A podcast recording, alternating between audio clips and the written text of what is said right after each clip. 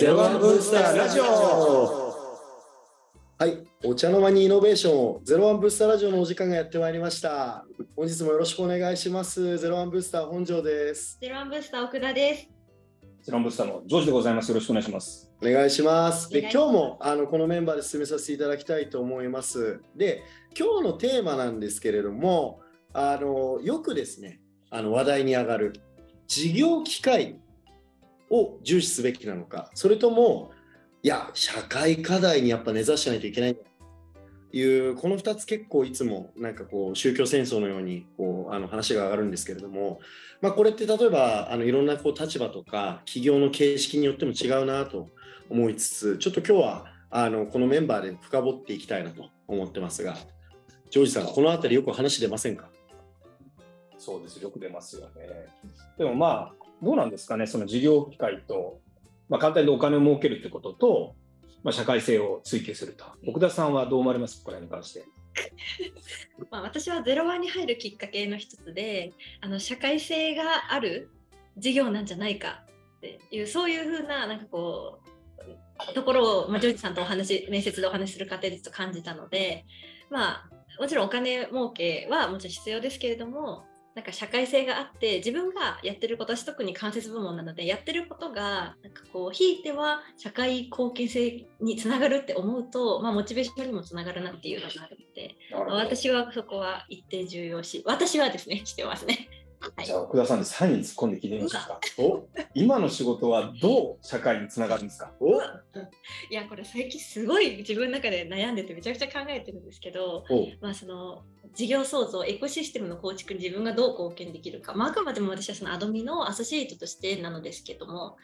そうですね。スタートアップの方とお会いして最近すごいこう実はアドミでこういう課題を実は持ってるんだよねみたいなのをなんかちらちらヒアリングさせていただく機会があって、まあ、そういうのを自分のなんかこう、まあ、あなるほどって知見としてはいはい。こうストックしていく過程でですね、あのアドミゼロのアドミを仕組み化していく。でその過程でそのあこういう困りごともあるんだみたいな。知見も取り入れつつ。でそれをパッケージ化していずれはスタートアップ界隈のアドミに変革をそこに こうアドミなんか仕組み化されたアドミとかそのそれぞれの規模感に合ったアドミ業務を提供することで、まあ、本業に集中していただけるような環境を提供してよりスタートアップ界隈を盛り上げていけるようにあそれが自分の中では社会貢献につながるんじゃないかなって最近ちょっと漠然と思ってますがいかがでしょうか漠然と思ってると。心から思ってないんですか？いや、今その言い回しっこ突っ込むの。なんかでも120点の回答みたいなねここまで考えて仕事してるんだすげえなと思いました違いますよ。私は逆に言うと、そのお金は今まだ稼げる立場ではないので、まあ、ひいては稼げるようにもなりたいんですよね。そこは社会貢献性とお金売り上げ上げるの、まあ、バランスだと思うんですけど、まあ、そうやって今、ちちらっとお伝えして、その、ですね、アドミ業務で何か、こう、パッケージ化して売れればっていう話もジョージさんとちらっとしたじゃないですか。そこでもそれもすごい素敵ですよね。お金を儲けもちょっと加味して社会貢献性もみたいな思ってますが、そうですよねはい、いかがでしょう？ただそのこの組織のレイヤーとそのゼランブースター全体の話ちょっと違うなと思いながらも、うん組織レイヤーとしては、まあ、別にまあ売り上げを稼いでくる部門っていうのがあってでもじゃあアドミが存在しない限りはそれって結局回らないのでっていうことは結間接的にはまあ貢献してると。ゼランブースターは基本的には、まあ、日本で予想できる国世界を変えるということのビジョンのもとにやってるので、まあ、アドミはそれに貢献してないっていうのは、それはまあありえないので、まあ、明らかにそこに貢献してると、仮にそこに、ここは直接キャッシュを持ってこなかったんですね。っていうのはちょっともちろんそれを事業化するっていうのが一つありますいうのがあるのと、なんかロマンとそろばんっていうのがあって、僕ちょっと第一に、あえて本庄さんに聞きたい。はいロマンとそろばん、どっちかを重要なんですか？どっちかって言われたら私そろばん派です なるほど。はいうん、どっちかと言われればなるほだってね、まあ、この資本主義の社会ですからお金を稼いでご飯を食べていかないと生きていけないですよねと。あのっていうのがやっぱあるんで、うん、そろばんじゃないですかね。どなるほどね。いや、いいポイントです。私すごいね、思ってるんですけど、はい。すごい、最近すごい感じてるのが、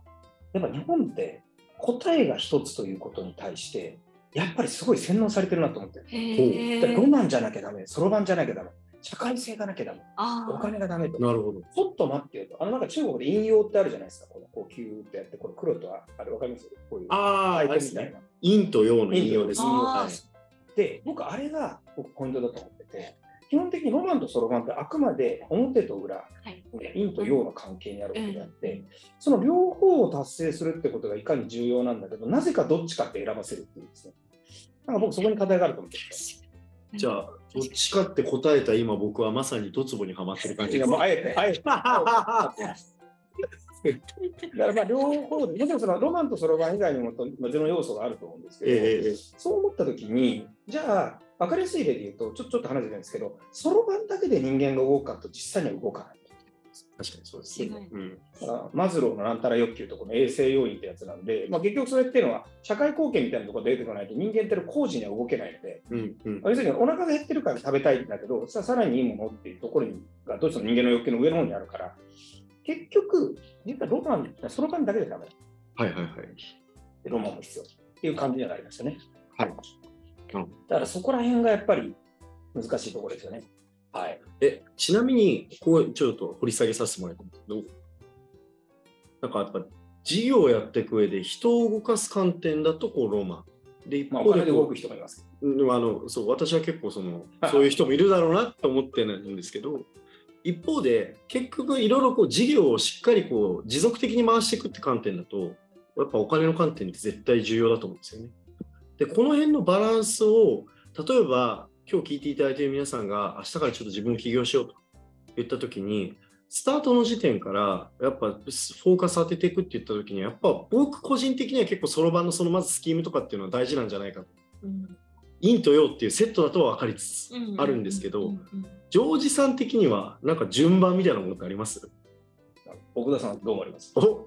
いや私もめっちゃ今なんかおっしゃってることすごい本庄さんのおっしゃってること分かるなと思ってまあ先立つものがないと何もできないっていうのはまずあるじゃないですか、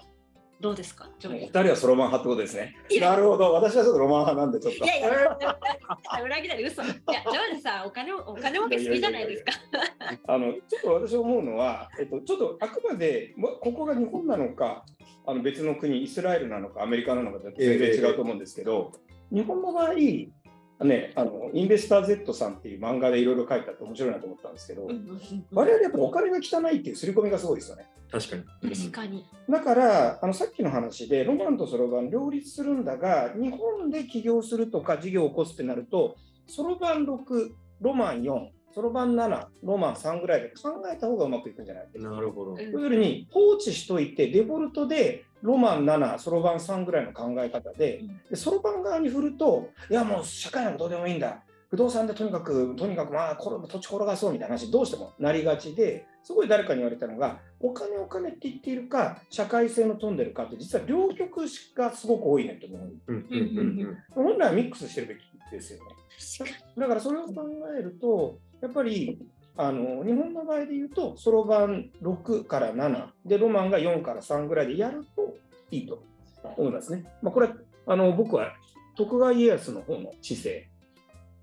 徳川家康がはいお金を、はいあの汚いってことを、まあ、結局刷り込みを、まあ、それ以外のところもしてると思うんですけど、はいすごいしてるのでと思うんですね。だからそこに対してやっぱ我々がもともと持ってるデフォルトがそうなので、まあ、うまくいかないですよ。ロマン、ロマンって言ってお金どうするのってなっちゃうので。に確かに確かに。なんか武士が町人をバカにするみたいなのありますもんね江戸時代のうん。文化で、あえてそういう文化を作ったから我々もまだそれを覚えている。はい、うん。あと明治政府がお金がなかったので、やっぱりみんなで頑張ろうと、自己責任みたいなことをやったっていうのがありますね。だから我々はそういうしがらみを持っているというね、あまず認識して認識して自己認知をした上で、まあ、どうするかって感じかなと思いますね。ううんありがとう。私は思ってます。ありがとうございます。だから本庄さんにあんまりもね、そろばんそろばんって言われるとね、そうかなと思っちゃう。今日はこの頃です。